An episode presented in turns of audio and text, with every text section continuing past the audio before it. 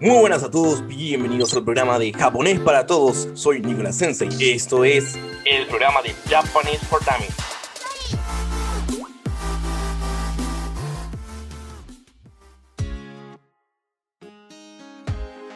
Muy buenas a todos, ¿cómo están? Bienvenidos a un primer capítulo de esta serie de podcast de Japanese for. Básicamente, estamos, esto sería la especie de una conglomeración de alumnos, profesores e invitados de toda Latinoamérica y de habla hispana, por supuesto, cuya temática generalmente apunta a hablar sobre el idioma, la cultura y un poco de cositas otakus respecto de la tan legendaria cultura nipona, ¿de acuerdo? Bien, aquí tenemos a Rayen de Chile. Muy buenas, Rayen, ¿cómo estás? Hola, hola, ¿todo bien por acá? Tenemos a Sebastián Garay también de Argentina. ¿Cómo estás, Seba? Todo bien acá. Muy bien, muy buena, Seba, perfecto. Muy bien, y aquí tenemos como último invitado a Marcos también de la ciudad legendaria y mítica de Rosario, Argentina. ¿Cómo estás, Marcos? Muy buenas a todos.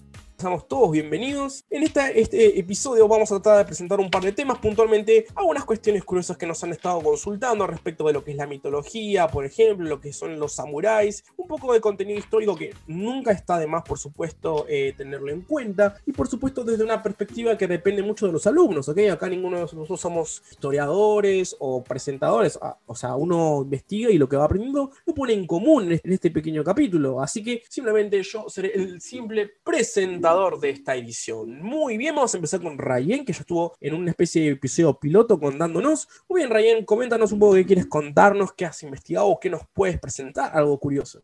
Hola, hola, buenas tardes a todos. Yo vengo un poco a comentar sobre el origen mitológico del poder imperial, que es algo que hasta el día de hoy está muy presente en la cultura de Japón. Para partir, quiero aclarar que para referirse al emperador en Japón se usa el sufijo tenno, que significa soberano del cielo y está compuesto por dos kanjis, que es el kanji de cielo y el kanji de emperador. No sé si sabías, pero los dos kanji que vos acabas de mencionar, casualmente, en lo que sería, en realidad es un origen chino puntualmente, siempre relacionan la autoridad como, viste, el kanji de Ten, en realidad que es como cielo divino, y el otro que no me acuerdo que es el de rey, creo, si no me equivoco, siempre se vincula una autoridad o una especie de, lo que sería un rey, por decir alguien de la monarquía, como en esa época se lo considera como, bueno, rey, Dios, rey, cielo, es como que era una autoridad divina. incluso hasta la era Meiji, al emperador se lo consideraba como una especie de linaje divino. Nada, un pequeño comentario respecto del origen de los kanjis. Hasta el día de hoy en Japón el emperador se le considera de linaje divino. Es la única historia imperial en el mundo que rige bajo esa divinidad aún. Muy curioso. Hay dos orígenes imperiales en Japón y hay uno que es mitológico que se basa en el primer emperador que era Jinmu Tenmo, de quien se dice fundó la nación en el año 660 a.C., que era la era Yomon, la era prehistórica pero como es una historia mitológica, no hay registros y no hay pruebas de su existencia como tal. Solo una recopilación de leyendas en un libro que se llama Kojiki, que es una serie de relatos mitológicos que se hizo en el año 710, 713, si mal no recuerdo. Muy bien, Sebastián. Y yo había investigado sobre los yokai. Los yokai, a ver que en español también, también son traducidos así como monstruos, espectros, espíritus, demonios, eh, abarcan todo eso y más. Eh, es una amplia variedad de seres que habitan en la frontera del mundo real y, irreal también. Ah, mirá, son como los seres espirituales, o sea, básicamente es como el típico folclore japonés, a eso te referís, ¿no? Exactamente. Son creados así de la encarnación de un momento o un sentimiento de horror. También desconcierto. Mm, o sea que son como las maldiciones de Jujutsu Kaisen. claro. son las maldiciones de Jujutsu Kaisen. ¿Cómo le dicen? Noroi. Noroi, no me acuerdo cómo le dicen. Pero son básicamente son, son criaturas o productos eh, hechos a partir de los sentimientos o la, nada, las cuestiones energéticas de las personas, ¿de acuerdo? ¿Es correcto esto? Sí, exactamente. Subarashi. Se explica más que nada con una entidad sobrenatural. Qué buena información. O sea, Subarashi es como decir maravilloso Wonderful, wow, me encanta. Contame, Sebastián, un poco. A ver, contame un showkai que te guste. Que me guste. Mm, a mí me gusta bastante el Inugami. Este, el showkai este, por lo general, el espíritu de un animal muerto que vaga por este mundo así dando vueltas buscando a su dueño con quien hace un pacto. ¿Cómo se llama? El Inugami. Inugami. Vos sabés que Inu es, puede ser que sea el kanji de perro Gami el kanji de Dios. Está el perro, el perro demonio o el perro o el perro Dios, digamos. Inugami. Es, es curioso. Como dice Ryan. Ryan dice que es un perro demonio. ¿Cómo es? ¿Vos sabés de eso, Ryan? A mí me gusta mucho el Inugami, pero me gusta porque cuando era pequeña y vi Inuyasha, Chesomaru se transformaba en uno. Mm. Y desde ahí nació mi gusto por el Inugami, pero es un perro demonio, básicamente. Y lo que hace el Inugami es vaga, como la mayoría de los yokai, por el mundo junto al dueño eh, con el cual hace un pacto. Ah, mira. Y el dueño utiliza los poderes de este yokai para herir a otras personas, para hacerles mal. Exactamente. Qué interesante. Es como el, el, Shikigami de, de Megumi, Fushiguro Megumi, que invoca a los perros. Funciona similar. Sí. Sí, ah. muy parecido. Con eso estamos hablando justo con Marcos. Hoy está calladito. Coméntanos, Marcos, a ti y entra a, a, la luz, a la luz del espectáculo. Coméntanos qué nos puedes decir tú. Pues yo hoy quería hablarles sobre los samuráis, que es una historia muy buena. ¿Me quieres hablar de los samuráis? ¡Wow! ¡Qué vozarrón! Coméntame, a ver. Los samuráis datan del siglo X, más o menos. Se dice que los samuráis ahora mismo el cine de Hollywood los tipo como los representa como muy ágiles, muy corpulentos, tipo, no sé, imagínense un samurái ahora, alto, corpulento y ágil. Lo que pasa es que el samurái no medía más de 1,65 eh, registros de distintos, distintas páginas yo he leído que no medían más de 1,65 y no eran muy corpulentos. Ah, son chiquititos. Claro, se buscaban muy chiquititos como para que tengan mucha agilidad, movilidad y que tipo no, no sean tan pesados, o sea, que podían correr rápido y podían pelear bastante bien contra enemigos con, qué sé yo, mucho equipamiento. Y los samuráis antes no vestían mucho, mucho equipamiento como ahora lo que se ve. Lo que pasa es que a medida que pasa el tiempo, se fue implementando mucha más armadura, muchísimas más cosas con los avances tecnológicos de la época, obviamente. Pero los primeros samuráis eran chiquitos, flacos, pero eran los mejores guerreros del antiguo Japón. Y la, cultura y la filosofía del, del samurái es muy extensa con muchas cosas muy honorables y que literalmente te puedes pasar mucho tiempo hablando sobre solamente la, filosofía de ellos, porque su rama filosófica es tan rica en acontecimientos y en, en historia que te cautiva pero solamente con escuchar el nombre y la descripción de lo que hacían y de los trabajos. Y se fue naturalizando más el término samurái a lo que ahora es, se toma como un guerrero fiel, no me acuerdo muy bien cómo, el, cómo se decía samurái. No sé si sabían, pero el significado de samurái es, hombre que sirve. Hombre que sirve, exactamente. Claro, está formado por dos eh, radicales el kanji. Casualmente un samurái es como, más que una unidad militar, por supuesto, es una unidad política, política barra eh, social, la cual es una persona, no digo esclavitud, porque en sí en Japón, en el periodo medieval, los, los samuráis en realidad eran, tenían, ¿cómo explicarlo? Serían como los antiguos feudos europeos, o habían señores samuráis, shogunes, eh, habían líderes eh, de clanes que los cuales dominaban un conjunto, algo así como los clanes de mafias. Que una mafia, vos tenés un jefe una mafia y un conjunto de seguidores, etcétera, un miembro del clan. esto se aplicaba antes al modelo del clan que estaba en la, Edad Media. O sea, literalmente vos dominabas un territorio, tenías un señor a cargo y por supuesto tenías hombres o personas que te servían a nivel militar y a nivel político. Y la persona servía y había un sistema de código de lealtad hacia el señor en el cual ellos rendían cierta, no sé si la palabra es pleitesía, pero es como eh, servicio para lealtad supuesto nada. Es una mafia, eh, podríamos decir era una mafia actual, ¿ok?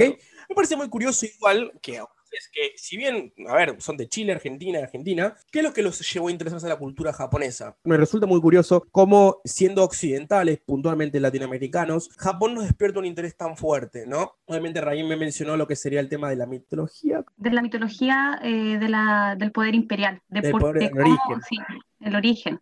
Claro, Sebastián me habló de los yokai y Marco me habló de los samuráis a de rasgos conceptos mitológicos, conceptos religiosos y conceptos casi políticos sociales. Les pregunto a ustedes tres, ¿qué los ha llevado a, investigar algo que literalmente está al otro lado del mundo, una cultura oriental que posee milenios de antigüedad como cultura y nación, y nosotros somos latinoamericanos que no debemos poseer más de 300 años de historia, 400, no 300 ni siquiera. Realmente me resulta curioso y a partir de ahí vamos a desarrollar y ustedes me van a contar todo lo que saben respecto desde su postura, respecto de su inquietud. ¿Qué lleva a un latinoamericano o un occidental querer investigar? Y por supuesto, ustedes tres, para los que nos están escuchando, por supuesto, sabrán que ellos son tres son alumnos de Japanese for Dummies, o sea, que es una academia de japonés de idiomas y muchas cosas más en realidad. Son estudiantes míos, puntualmente, Sebastián. Sí, sí, han sido estudiantes míos, yo soy profesor de japonés, como sabrán, pero aparte de lo que es el idioma, por supuesto, nosotros hablamos un poco más de cultura, tanto la, el Japón urbano actual, nada que ver con el antiguo, como la cultura folclórica, por supuesto. Pero yo reitero de nuevo, ¿qué los ha llevado a ustedes tres y qué es lo que realmente les llama la atención de la cultura japonesa? Rayen, puedes empezar tu parlamento, coméntame. Yo tuve un acercamiento a Japón desde pequeña porque por esas casualidades de la vida, mi papá terminó siendo amigo de un japonés que vino a estudiar idioma a Chile. Y nos visitaba todos los años y cuando yo era pequeña, a los 6, 5 años, me regaló un cassette original de Dragon Ball. Wow. Y lo escuchaba, nunca entendí nada, pero desde ese momento a mí me llamó mucho la atención la cultura japonesa. Nunca le puse mucha atención, porque como él venía todos los años, para mí no era algo que estuviera tan lejano. Y dejó de venir hace unos 10 años y ahí yo empecé a echarlo de menos, entonces me empecé a interesar mucho por, por el país y la cultura en general.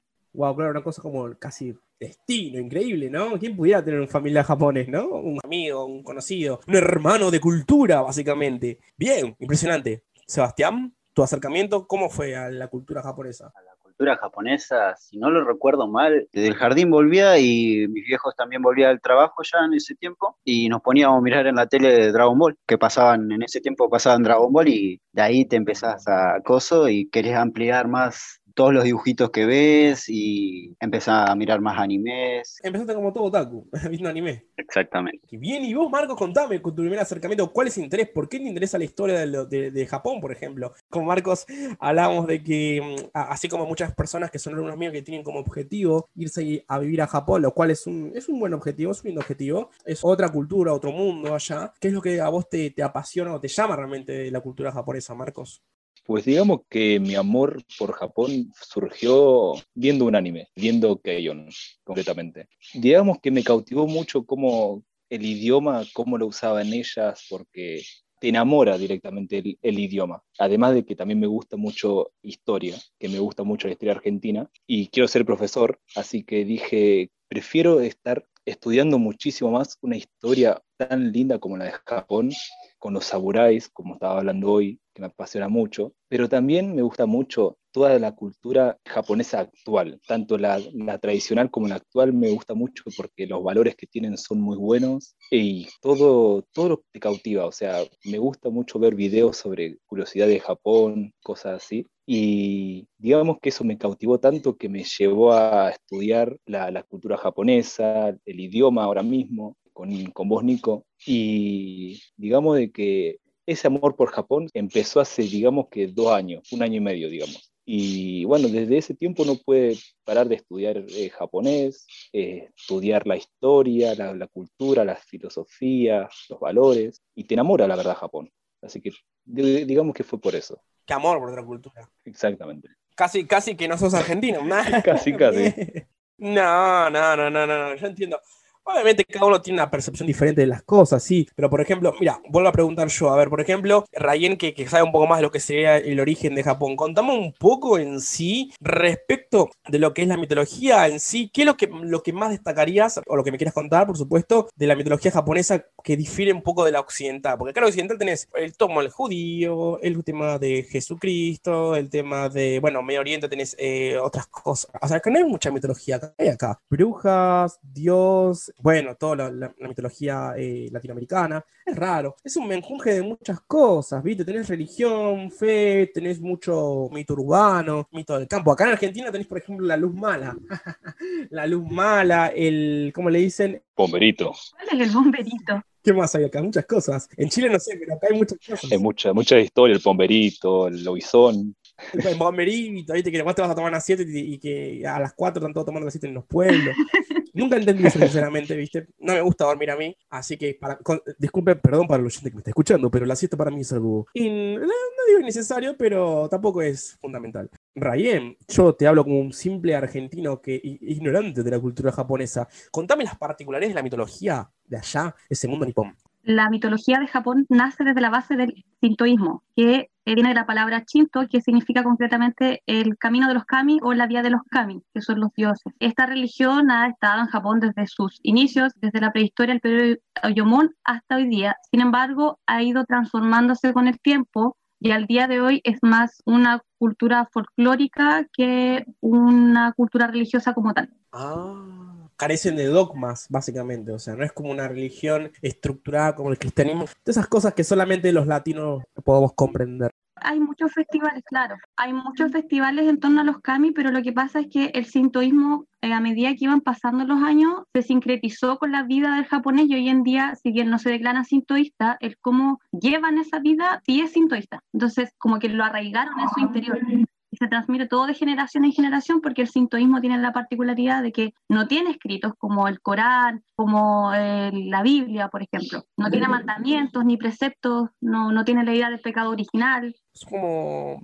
un conjunto de leyendas. Sí, es un conjunto y ese conjunto de leyendas y mitos explica todo lo que sucede alrededor de la naturaleza, el origen de la vida, el equilibrio entre la vida y la muerte. Todo lo explican a través de los mitos sintoístas. ¿Sabes a qué me hace acordar? Todo esto diciendo, parece como la película Coco, la mitología mexicana. bueno, sí, o sea, tenemos que hacer el paralelismo. O sea, claro. Bueno, en todas partes hay paralelismo. Claro, todo el folclore mexicano, mexica se dice en realidad, mexica. Con el politeísmo de Grecia, que es algo similar. Claro, politeísmo de Grecia, el egipcio tenés por supuesto, tenés también el tema de, bueno, nunca hay que dejar de lado por supuesto el politeísmo eh, precolombino, o sea, los, pueblos como mayas, aztecas. Yo incluso estaba hablando la, otra vez, hablaba con un alumno que me contaba un poco de la cultura allá en México, por ejemplo, se habla mucho, se habla maya, no sé si sabían eso, hay gente que habla maya. Acá como en Latinoamérica se habla todavía en, guaraní, algunas, puntualmente en Paraguay se habla bastante guaraní, eh, allá en México se habla mucho, o sea, aunque no parezca, algunos pueblos pueblos o pequeños sectores la población de los países latinoamericanos se suele, sostener ciertas costumbres, ¿viste? Pero bueno, wow, muy buen datazo. Obviamente, siempre está bueno hacer, para que la persona que nos está escuchando, por supuesto, hacer una comparativa, es que, bueno, a ver, en Japón hay una deidad suprema y es como, pero yo soy un simple latinoamericano que no comprende el mundo oriental. Oh, rayos, no entiendo. Alguien que me explique, ¿viste? Y yo tengo que entrar ahí el asunto en Japón es que existen millones y millones y millones de kami. El Kojiki había registrado 8 millones en el 710, pero wow. sí, hay dos principales que son los que crearon Japón, que son Izanami e Izanagi. Y probablemente a algunos les suene de alguna parte. Sí, sí, Wait, wait, wait, wait, wait, ¿cómo son? ¿Cómo se llaman? Izanami e Izanagi. Ah. Guionazo. Guion, el poder del guion. No, cuidado, cuidemos los spoilers. No sé si consideran los spoilers a esta altura. Yo, yo ya lo he visto dos veces. Claro, claro, claro. El público entenderá esa referencia. Es básicamente un, es Izanami, es guionazo. Increíble. Son dos deidades de Japón. Eran hermanos. Hermanos. Hermanos y tuvieron hijos, muchos hijos. Pero los dioses son así.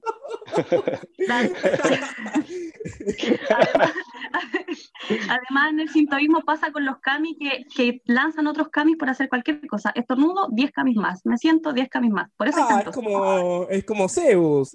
No sé si han visto alguna vez lo de Destripando la Historia. Es Zeus. Así funciona. La canción de Zeus, ¿cómo era? Eh, ¿Cómo arrancaba? Yo no he visto eso. Es una parodia, es una parodia de, de, que Zeus literalmente era como, ¿cómo explicarlo? Era un dios que era muy generoso con las mujeres griegas. Pero bueno. Hacedor de dioses. Claro, viste, ahí existen todos los, de, ahí, de él salieron todos los semidioses, básicamente. Un señor que trabajaba bastante, por lo que estoy viendo. Pero bueno, no importa. o sea que de esas dos deidades supremas podríamos decir que son el equivalente a los dioses superiores como griegos, por ejemplo. ¿No? Sí, son los que rigen y gobiernan Japón, porque los otros dioses que están sobre ellos son los que rigen y gobiernan el mundo. Ellos fueron enviados a gobernar Japón, a la Tierra, pero concretamente a Japón. Claro, si ellos son como Zeus y, por ejemplo, Hades, todo eso, ¿y quiénes eran los hijos de, de Izanami y Izanagi? Tuvieron muchos, Muchos, muchos, muchos, porque después de que crearon las islas del archipiélago japonés, Izanami, que se interpreta como la mujer que invita, empezó a dar a luz a varios dioses, y entre ellos Kagutsuchi, que era el dios del fuego. Y producto de eso, Izanami murió. Ahí partió al Yomi, al inframundo, y entonces Izanami se convirtió en la diosa del inframundo. Wow algo así como una es increíble. tengo World Flashback, World Flashback también de, del, del, ¿cómo se llama esto? Del God of War. bueno, chicos, disculpen, disculpen, pero soy un, soy un millennial que ha consumido muchos videojuegos. o sea, me cuesta no, o sea, mi, mi, mi débil cerebro eh, occidental para poder seguirte realmente está haciendo, bueno, esto debe ser como este juego, como este, el otro. Ah, anime, puro anime. Muy bien, Sebastián, es tu momento de brillar. Coméntame un poco, a ver, ¿qué sabes más de los yokai? Cuéntame algo que me, algo que me impresione. Dame tu mejor golpe, Sebastián. Y mira, yo me estaba acordando justo hablando de los samuráis. Había un samurái famoso, creo que era Minamoto Yoshitsune, creo que sí, sí, eh, del siglo XII, creo que instauró el shogunato de Kamakura. No, mira. Se dice que fue discípulo de un Tengu durante toda su infancia. Ahí Marcos te puede, te puede hacer de support. ¿Vos sabés de eso, Marcos? No, no, no lo tengo anotado, pero sí lo he leído en un, en un apartado que, no, mira, son todos eruditos acá. Yo no entiendo nada, ¿viste? yo te escucho. Vos, El tengo es maravilloso. Claro, vos, Sebastián, decís Naruto y yo estoy, ¡Oh, chicos, dijo Naruto! Y estoy como poco más que te estoy tirando un abrazo si no fuera por el COVID. Así que yo soy muy fácil de impresionar, Sebastián. Contame tranquilo que yo te escucho. Y mira, este ser, el Tengu, eh, habita en las montañas y tiene una cara roja y una nariz bastante grande. ¿Grande? ¿Qué tan grande? Contame bastante prominente, por así decirlo. Ah, como un Pinocho. Sí, exactamente. Pará, es como la máscara de este, este ¿cómo se llama este chico de, de, Slipknot? Qué buena ah, banda. Claro, tiene una nariz larga. nada, es una banda de New Metal. Hay un integrante que tiene una máscara que tiene una nariz re larga. Capaz que está orientando en un Tengu, quién sabe. Sí, claramente. No, pará, ¿sabes a quién me haces acordar? A este personaje de One Piece. ¿Cómo se llama? Ay, sí, ya sé cuál es. Osup, ¿no? Usup. Ese, claro. Ah, mira, ya entendí. O sea, es una máscara, el tipo tiene una, máscara, una cara roja como de demonio, ¿viste? Con una nariz larga. Ya lo he visto. ¿Sabés quién usa esa máscara? El maestro de Tanjiro, Kamado Tanjiro Kun. Que, Rayen, ¿cómo era ese anime? ¿Cómo se llama? Kimetsu no Yaiba. Kimetsu, ¿Cómo se llama el maestro de, Tanjiro? Urokodaki Sakonji. Bueno, es, el señor. de hecho, él está inspirado en el Tengu por todo lo que lo rodea.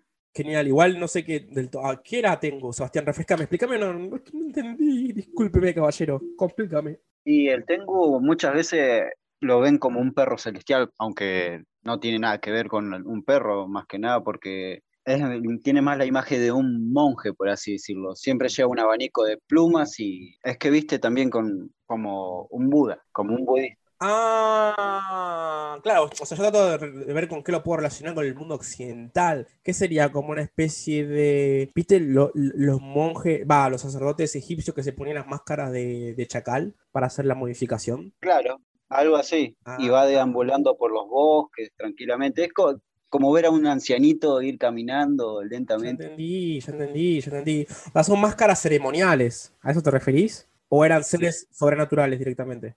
No, obviamente un, un yokai es un ser sobrenatural, ¿viste? Ah. Así que la gente se viste como él porque lo adoran, entre comillas. Claro, ah, tradición, ¿Y ¿Qué otro yokai particular hay? Porque todo lo que me tirás me encanta porque eh, lo puedo relacionar con animes. Es como fantástico, es como cómo roban estas productoras japonesas. ¿Algún yokai que contame un poco más? ¿Algún otro yokai? Mm, te podría contar, no sé si te gustaría, sobre la Ubume aunque es un yokai desgraciado más que nada. ¿Qué es eso? La Ugume es el alma de una mujer en pena, así como, ¿cómo se llama esta? La Llorona, por así decirlo. Ah, mira, la Llorona. Parecido. ¿Qué forma tiene? Es una mujer que murió dando a luz justo en el momento que está dando parto y vaga en el mundo de los vivos debido a que no pudo ser madre. No sé si sabías, Sebastián, pero en Japón la tasa de, actividades paranormales es bastante alta. No sé si lo sabías allá en Japón. Sí, eso lo sé también. Altísimo. Es altísima. Realmente se considera, incluso, eh, si bien es altísima y vos dirás, bueno, pero ¿por qué no está lleno de videos en Japón? Lo que pasa es que los japoneses están tan acostumbrados a estas situaciones, y estas particularidades, que es parte de, digamos, del día a día, ¿viste? pero el mundo espiritual en Japón está muy conectado hoy día con las personas y tipo ver un fantasma o ver una presencia o este tipo de cosas es natural. Incluso me acuerdo que mi profesor de japonés, hace muchos años ya, cuando me contaba que incluso él tuvo experiencias, o sea, es como que no hay persona casi en Japón que no haya tenido experiencias paranormales. Literalmente me contó que literalmente cuando hay un edificio antiguo o viejo, vos podés ver, cruzarte con cosas o personas en la oscuridad y tenés que, nah, vos te vas, te escapás del miedo miedo, ¿viste? Pero nada, eh, literalmente a nivel espiritual es altísimo el contenido que hay para contar. Te cuento un yokai, el único yokai que yo te puedo explicar y contar, mi favorito, Sebastián. Les cuento ya que estamos. Es un pequeño mito de la. de No importa, escuche. Jiro Gumo, o Jiro Gumo o Jiro Gumo. No, ¿cómo era? Jiro Gumo, creo. Jiro Gumo, no me acuerdo cómo era.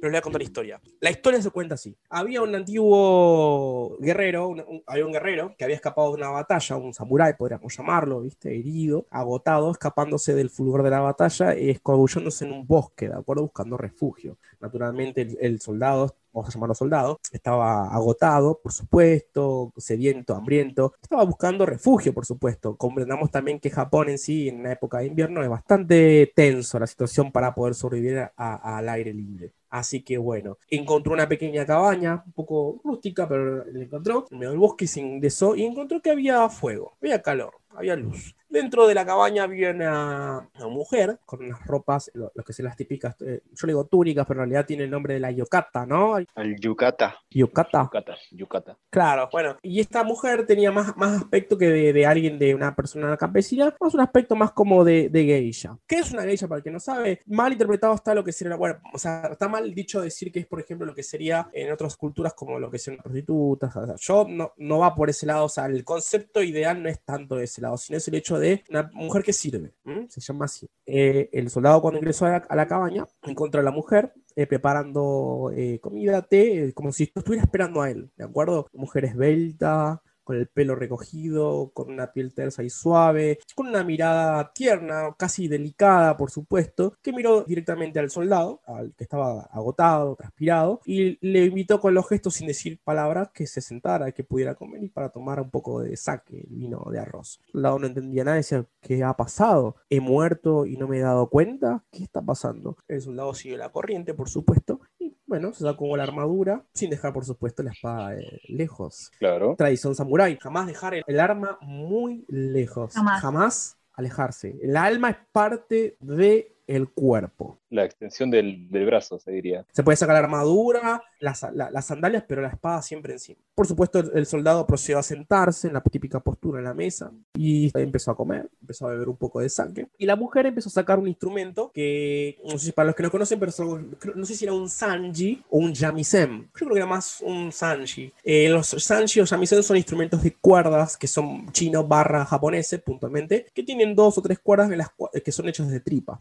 Ese instrumento, depende de cuál, no me acuerdo cuál, se toca con cuerda frotada, por ejemplo, o como si fuese una especie, si me acuerdo, el shamisen se toca con una especie de púa, una música. Me parece que era más como un violín, creo que era. Creo que era el, el, de igual también está el arju, creo, chino, pero importa. La cuestión es que la mujer sacó un instrumento para acompañar al soldado mientras estaba comiendo y bebiendo. Este instrumento, eh, lo que sería la caja de resonancia, algo así como para que ustedes se imaginen una guitarra, tenía una especie de, de, calabaza, que es la típica calabaza de la, ¿vieron la que tiene cara del, del, desierto en la espalda, por ejemplo? Las típicas calabazas que usaban para tomar agua. Uh, sí. Bueno, esa forma, una calabaza grande, por supuesto, y oscura. Pero una calabaza de color cálido, de de tipo madera, por ejemplo, o amarronada o anaranjada, una calabaza oscura casi eh, violeta, azul, negra, gigante, por supuesto. Era un instrumento grande, casi del tamaño del torso de la mujer, ¿ok? Bastante grande. Por supuesto, como sabrán, la forma de una calabaza no es circular ni es como un zapallo, una calabaza americana. Las calabazas de allá tienen forma casi como ¿Vieron las curvas? el cuerpo de una mujer se dice elementalmente a nivel diseño que es como curvado, angosto de los costados de las caderas, así. Un modelo típico que se, se lo compara con la guitarra, por ejemplo gigante. ¿Qué pasó? A medida que el soldado empezaba a tomar saque, empezaba a adormecerse de golpe y sentía que se estaba, el cuerpo se le estaba durmiendo. El soldado detectó y pensó, acá hay algo que está mal. La mujer seguía tocando la melodía y el soldado cada vez se dormía más. Y entonces sintió el soldado que esto es una trampa, es una emboscada, acá me muero. El soldado aún adormeciéndose y en la poca fuerza que el cuerpo se le estaba durmiendo, tomó la katana que tenía encima, por supuesto, jamás la, la, separó de su cuerpo y en el último esfuerzo antes de desmayarse, sacó su katana, desenvainó y trató de cortar o clavar en el estómago a la, a. Obviamente lo que llegó a atravesar, erró, fue a destruir directamente eh, la calabaza, lo que es el instrumento. La espada impactó en el cuerpo de la caja de resonancia del instrumento, que es, ah, que era, recuerden que era azul, y la atravesó. El sonido cesó, pero el soldado se desmayó. Al otro día, se despertó, el soldado, y encontró que la, que la cabaña que había encontrado, que era como un poco más acogida rústica, estaba destruida, abandonada, casi como si hubiese sido otro lugar que fue. Se encontró rodeado de, mugre, de, tierra, de restos de, no se sabe qué, y estaba en la completa oscuridad. Con la poca luz que había, el soldado miró a su izquierda y notó que lo que había atravesado la katana, que eso fue real en ese débil sueño, no era el cuerpo de la calabaza del instrumento de, de la mujer. Eso que tenía forma de calabaza, que era de color oscuro o azul, era el cuerpo de una enorme, enorme araña gigante. No solamente, no era una araña, hay más, la mujer en realidad existía, solo que del torso para arriba era mujer, del torso de la cintura para arriba y de la cintura para abajo era una araña. Este es el mito de la mujer araña de Japón, damas y caballeros.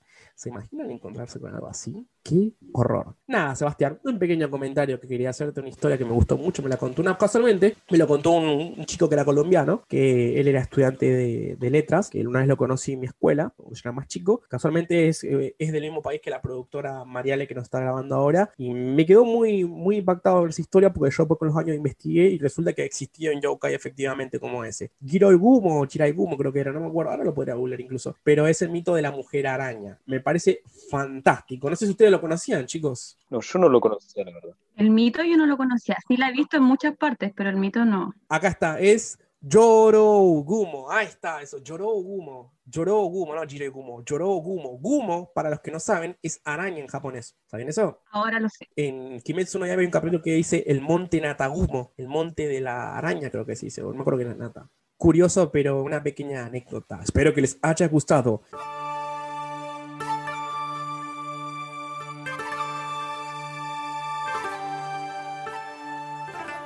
Marcos, te doy el micrófono para que nos cuentes algo de los samuráis, amigo. Yo no sé nada de los samuráis. Contame un poco vos qué me quieres contar. Pues la verdad es que bueno, la, la cultura y la filosofía de los samuráis, como antes dicho, es muy extensa. Y yo he traído ciertos puntos que me parecieron muy interesantes, que es como, por ejemplo, el seppuku. ¿Qué es el seppuku? Seppuku. Seppuku. Claro. Dice que es un aspecto al que se da- le da mucha importancia, era el anhelo de morir por el Señor o por su causa. Como he, como he dicho, que un samurái no deja su espada, como has dicho, Bónico, no, el samurái no deja su espada muy lejos de, de él, siempre la tiene muy cerca. Y si tiene que pelear, lo hará hasta morir. Por eso, el seppuku es, digamos que es como que es muy apreciado para el samurái porque o muere por, su cau- por la causa que cree que es justa o cree eh, o que muere por eh, defender a su emperador, se diría. Shogun, Daimyo, su señor. ¿Pero qué es seppuku, Marcos? ¿Es un conjunto de tradiciones o es una acción concreta? El seppuku es el suicidio. Ah, ah, heavy, heavy, importante. No, por favor, seppuku es el suicidio. Es el suicidio. ¿Cómo es eso? Explícame, Marcos, no entiendo. Hay un documental en Netflix sobre la batalla de Japón. De eso es lo que yo me he basado para elegir eh, los samuráis como tema que yo quería eh, tratar, que era sobre el clan, no sé si le suena, el clan Oda. Es el, digamos que como que el pionero en formar lo que ahora es Japón. El clan Oda, no sé si le va a sonar Oda Nobunaga. Oh, me suena, sí. Nobunaga, sí, Sí. obvio. Está en el Age of Empire 3. sí. es un samurái. Eh, Nobunaga, cuando su padre murió y él tomó el poder, hizo, eh, hizo, hizo cosas, digamos que no respetó las tradiciones de sepultura a su padre y un consejero, su consejero que estaba destinado a ayudarlo para llevar el bien del clan, se suicidó, o sea, hizo seppuku como, digamos que como protesta, como diciendo, yo hago seppuku para que ustedes se den cuenta de que no tienen que apoyar a Nobunaga, porque lo, después de que eh, el consejero hizo seppuku, se convirtió en, digamos que un mano muy dura Nobunaga, que no sé si ustedes sabrán lo que tantas cosas que, ha hecho, tanto buenas como malas, que hizo tantos genocidios que muchos de sus consejeros y digamos que más fieles guerreros vieron tanta, tanta maldad en él que hicieron seppuku como diciendo yo acá no, no, quiero, no quiero estar, pero quiero morir de una, de una manera muy honorable, que es morir por la causa que yo creo que es justa, y esta no lo es. Me hace acordar mucho a los, al yihad de Medio Oriente. ¿Sabes lo que es el jihad? Sí, él, lo he leído en un apartado en, online también, sobre que decían lo mismo. Sí, es como una especie de sacrificarse por la causa, ¿viste? Es muy, muy de la cultura del Medio Oriente, más como árabe, ¿viste? Claro. Por ejemplo, en, bueno, no importa, en la campaña de Age of Empires 2, chicos, en la campaña de Saladino, un videojuego, eh, hay una campaña, un capítulo que se llama Jihad. El Jihad es como la acción de, ay, no sé la traducción completa, pero yo lo interpreto como una especie de euforia o morir por la causa, casi como un mártir, básicamente. O sea, yo lo relaciono como el equivalente al Jihad de Medio Oriente. Digamos que sí, porque el seppuku no era solamente para protestar, sino que, por ejemplo, ejemplo, no me sale ahora Hideyoshi, no sé si lo conocí, le suena el, apellido, eh, Hideyoshi hizo seppuku porque eh, cuando murió Nobunaga y el segundo al mando tomó el poder de Nobunaga y él también quería el poder, se disputaron, pero como Hideyoshi estaba, había perdido la batalla, ya no, no le quedaban tropas ni fuerzas, hizo seppuku para morir por, honorablemente, o sea, por sus propios medios, no, no morir a, manos del enemigo. Eso también era muy importante para un samurái. No quería morir a manos de un enemigo al estar perdiendo. Qué curioso. Por eso el samurái iba a morir. Si, si, tenía que morir, iba a morir, pero peleando. No si quedaban ya uno o dos de samuráis, no iban a escapar, iban a pelear. No importa si era uno o dos, iban a pelear, iban a morir, pero honorablemente. ¿Qué otra cosa me contar los samuráis? ¿Qué, ¿Qué, armas usaban, Marcos? Principalmente era la katana, era la, el arma principal. Pero ojo a este, a este dato. Eh, Nobunaga, el clan Oda Nobunaga, fue, digamos que el pionero en usar los mosquetes en una batalla. Fue uno de los pioneros, porque en las primeras batallas... ¿Qué es mosquetes, Marcos? Perdón. Los mosquetes son las armas, ¿viste la de solamente un disparo, poner pólvora en donde sale la bala y meter la, bolita de hierro? Ah, es un arma de mano. Claro. Claro, es como una especie de rifle, escopeta, pero antiguo, los típicos que usaban, por ejemplo, en eh, Piratas del Caribe. Claro.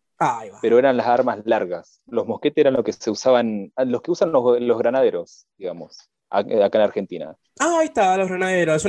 para los que no sepan, los granaderos, chicos, es una unidad militar de la edad moderna europea que se utilizó mucho en Latinoamérica. Los típicos granaderos, los típicos milicianos, por ejemplo, los soldados de guerrilla. Guerras de independencia, chicos. Nico, a, ti que te gustan los juegos, en Assassin's Creed salen. Ah, nunca jugué eso. Tendría que, ¿no?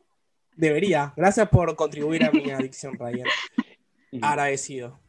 Por favor, Marcos, continúe, lo está interrumpiendo. Un pequeño comentario que No, no pasa nada. Y bueno, o sea, hay muchos datos muy buenos que aparecen en, en el documental de Netflix que se llama La batalla samurai, la batalla por Japón, se llamaba, si no, mal no recuerdo, que te cuenta muy bien la historia de lo que era un, ser un samurái antes y lo que era lo que Nobunaga empezó a hacer con su milicia era darle a los, campesinos katanas y todas armas para que ellos también defiendan el territorio ante invasiones eh, enemigas. Y bueno, o sea, son muchos datos y mucha cultura y filosofía antigua que la verdad que me, tomaría muchísimo tiempo explayarme mucho más. Tal vez en, otro, en otra ocasión tal vez lo haré si volvemos a hacerlo, pero quería darles este dato, viste, sobre el té, sobre ahora la tradición del té japonesa.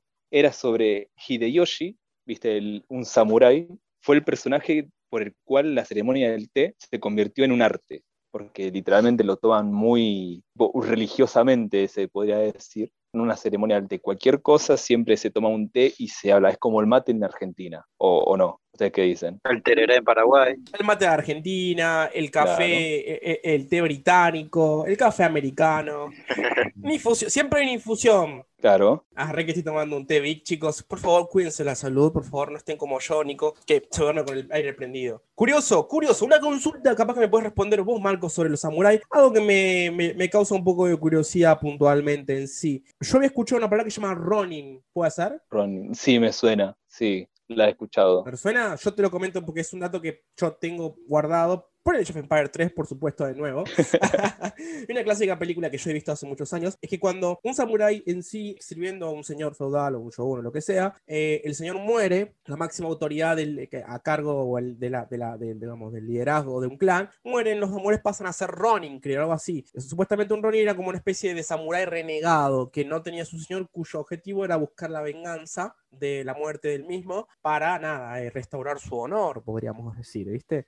Es curioso, hay muchos videojuegos que aparece este, este tipo. El, honor era lo, más primordial para un samurái, el, honor era lo principal que tenía que tener. Por eso eran tan, son tan valorados los, los samuráis, porque tenían el honor, era ante todo. Lo que pasa es que es una, eh, tiene una mucha carga simbólica a nivel cultural. Vos pensás que, por ejemplo, España tienes los tercios, el tercio viejo español, que es una unidad de la edad moderna, una unidad militar, que es básicamente un hombre con armadura de coraza, básicamente, y pica de dos o tres metros. Había varias, ¿sabes? Tener los arcabuces, todo, pero básicamente era una unidad de infantería, a veces mercenario, que era la, la unidad militar insignia de España. Incluso vos también tenés los, granaderos a caballo acá en Argentina, por ejemplo. Por ejemplo, tenés lo que serían los piqueros los suizos de allá de Europa, eh, ni hablar, no sé, los usares alados, ¿cómo sabía historia tanto este chico, no? Bueno, no importa, o sea, directamente son eh, símbolos históricos y militares a nivel mm, nacional que representan y tienen carga simbólica a nivel esto. Los samuráis eh, básicamente cumplen la función de esto, obviamente. Igual, así como hay samuráis, hay miles de, de símbolos humanos, podríamos decir, que representan a Japón. Claro. Uno de los que me gusta a mí siempre destacar a nivel histórico social es el tema de que el budismo, los monjes allá son muy presentes, por ejemplo, no sé si sabían eso.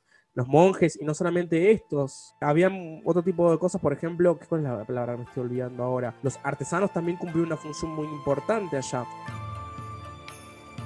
Japón tiene mucha arte y puntualmente uno de los que son muy particulares de Japón es el tema del origami, por ejemplo. A nivel cultural, Japón es solamente animes, cultura bélica. Tiene muchas cosas fundamentales y exquisitas. Ese es uno. Uno son las cosas de, por supuesto, hablo de mi postura de, profesor, de sensei, de docente. Es el tema del arte de lo que sería la comunicación y el idioma. Yo ahora voy a aportar mi datito. Aunque no parezca, algo que siempre destaco y defiendo mucho es el tema de que un, idioma o un lenguaje es una herramienta de comunicación, ¿ok? ¿Qué significa ser una herramienta de comunicación. Básicamente es un medio por el cual un conjunto de personas en un determinado contexto se comunican entre sí. Obviamente, cumple una función práctica de, bueno, decir, mira, dame un té. Pero, aunque no parezca, en la forma o en la que se generan las frases o las palabras, hay cierta carga simbólica y cultural. El por qué se van formando las palabras dentro de una, de una sociedad, una cultura, tiene toda una fundamentación sociológica e histórica, ¿se entiende? Algo que me gusta destacar y que para tal vez una persona que está, se ha hartado de ver documentales y no le han contado sobre el idioma, es que en Japón existe un concepto que es el tema de la cortesía. ¿Qué significa esto? Yo siempre digo en mis clases que en Japón hay un muro muy difícil de atravesar, que es el tema de la cortesía o la formalidad. ¿A qué me refiero con esto? Significa que cuando nosotros hablamos con una persona que no conocemos, no podemos comunicarnos de una forma abierta o casi como con confianza. Para que entren en contexto y comprendan esto de una perspectiva occidental, es como, por ejemplo, la típica costumbre, por ejemplo, de un argentino, que cuando saluda a alguien saluda con un insulto, o saludamos con un abrazo, o con un beso en el cachete, como que toquetemos bastante. Somos muy toquetones, ¿ok? Los saludo y hola, ¿cómo estás? ¿Todo bien? Mi mua, mua, te, un poco más que te mastiqué el cuello y te dejé todo marcado. Todos hacemos eso, no solamente yo, no, ¿verdad? ¿Ok? no, no, no, o sea, somos muy cariñosos. Sí, literalmente. Ah, acá en Chile es lo mismo. Somos muy cariñosos, somos muy enfáticos, somos muy, como dicen los latinos en general, muy pasionales, ¿ok? No es algo malo ser demostrativo, ser cariñoso no es malo, eh, todo está, es común. El tema es que en otras culturas no son tan así, son más fríos, más distantes, pero no por una cuestión mm, desde una postura negativa, al contrario, es más por una cuestión de, de respeto al espacio del otro. En Japón se ve mucho esto y no solamente con actitudes, sino con el habla. Yo no le puedo decir a una persona que no conozco, yo siempre hago esta comparación curiosa, es como decir, disculpe señor, ¿podría darme la hora? Disculpe señor, señor, disculpe. Ok, lo trato de usted, pido disculpas por interrumpirlo. Es un señor, no es un pibe, aunque sea más joven que yo. Ok, ¿podría darme la hora? O sea, yo hago una solicitud a esa persona para que me pueda ayudar con mi problema. Él no está obligado a aceptar, no soy imperativo. Es, señor, disculpe, disculpe señor, ¿podría darme la hora? Y uno va acá a Argentina y cuando hace eso, o sea, el mismo, pero en este contexto, en este Latinoamérica, es como... ¿Qué haces, máquina del mal? ¿Tienes hora? Y yo literalmente estoy sacando el chip del celular, es como, bueno, déjame sacarle el chip. ¿Entendés a lo que voy? O sea, hago esto para que entiendan el, el contraste que hay de culturas. Claro. ¿Ok? Allá se usa mucho el kudasai, tipo el típico chotomate kudasai. O, por ejemplo, chitsure desu ga, por ejemplo, chitsure desu ga, o sumimasen ga, mm, viste, es como permiso, disculpe, sumimasen ga, chitsure desu ga, gomenasai todo el tiempo, el kudasai, ¿ok? Por ejemplo, uno dice, oh, chotto, sumimasen, por ejemplo, uno dice así y dice, no sé, mite kudasai, vea, por favor, tome, por favor, tote kudasai, o shiete kudasai enséñeme, por favor. O sea, siempre se hace con respeto. Cuando uno es básicamente mm, un desconocido, debe procurar tener educación del otro. Si la persona accede a tener confianza conmigo a la larga, porque es un trayecto largo, recién se puede pasar esa barrera. ¿Qué significa esto? El idioma se ve fuertemente influenciado por el tema del respeto. Literalmente les podría decir que hay una forma de conjugar todo, sustantivos, adjetivos, verbos en formal e informal. Yo puedo decir, por ejemplo, kore wa kuji desu. Esto es un café. Kore wa kuji desu. O puedo decir kore kuji. Esto es un café. Lo mismo, pero en informal. Kore wa kuji desu. Kore kuji. No, koji. Es café, coffee, ¿ok? Literalmente una cosa es una cosa. Yo llego a decir la segunda opción a mi jefe, me echa. Ah. O sea, bye, trabajo. Literalmente, realmente allá la jerarquización, el orden de jerarquía, el nivel de respeto, la- el nivel de confianza es una variable que está hasta en el idioma impregnado. O sea, imagínense que venimos de una, una- una sociedad que vino recontra mil eh, disciplinada, casi como que, no sé, la autoridad es un dios divino allá inalcanzable que si yo le digo A cuando está tomando el té me arrancan la cabeza, bueno, imagínate, es una es un conjunto de personas con una psiquis un poquitito, un poquitito, digamos, particular, digamos, ¿ok? Muy vistos en base a la obediencia y tal vez el tema del concepto de grupo, el concepto de la autoridad hay que respetar. Es un pequeño dato para los que quieran tener clases conmigo, estos tipos de anécdotas van a estar ahí. Pero bueno. Bien, esto es un primer episodio, vamos, más o menos, esto es una idea de redondear, hemos visto mitología, hemos visto un poco de historia, hemos hablado de los samuráis, de los youkais, del origen de, la, de lo que sería la mitología con Rayen, con Sebastián y con Marcos, ¿ok? Seguramente eh, hagamos más capítulos en adelante, por supuesto, pero es una buena forma de empezar. Para los que nos estén escuchando, no sé si algu- alguien en algún alma va a estar escuchando este podcast al final. eh, sepan que eh, al final de mm, el siguiente capítulo va a ser transmitido en vivo, en el cual vamos a hacer una especie de simulacro de una clase de fonética, pero una clase de fonética especial, con lo mejor de lo mejor de mi academia. Vamos a jugar a ser seiyus. ¿Qué es ser un seiyu? ¿Qué es ser un actor de voz en Japón? Interesante, ¿ok? Pero bueno, nada. A ver, fuera de todo esto, realmente estoy muy encantado. He disfrutado su compañía, Sebastián Marcos Rayen. Realmente agradezco muchísimo su participación. Ellos son alumnos, recuerden, yo soy profesor de la Academia de Japanese for Dummies. Espero realmente que hayan, fueron mis huesos, que hayan disfrutado escucharnos a todos. Seguramente haya más oportunidades. Rayen creo que es el segundo programa que está participando con nosotros. Rayen. Estoy muy encantada de participar en el podcast y de la academia. El staff son una genialidad, la verdad. Yo los amo a todos y los recomiendo siempre. Muchísimas gracias, Ryan. Muchísimas gracias. El equipo de staff siempre son ahí, están ahí. Son como mis minions. Así que muchísimas gracias, Ryan. Sebastián, tu parlamento, vamos, coméntame. Sí, lo pasé bastante bien. Yo siempre que puedo lo recomiendo a la academia a full, la- las distintas academias, por así decirlo.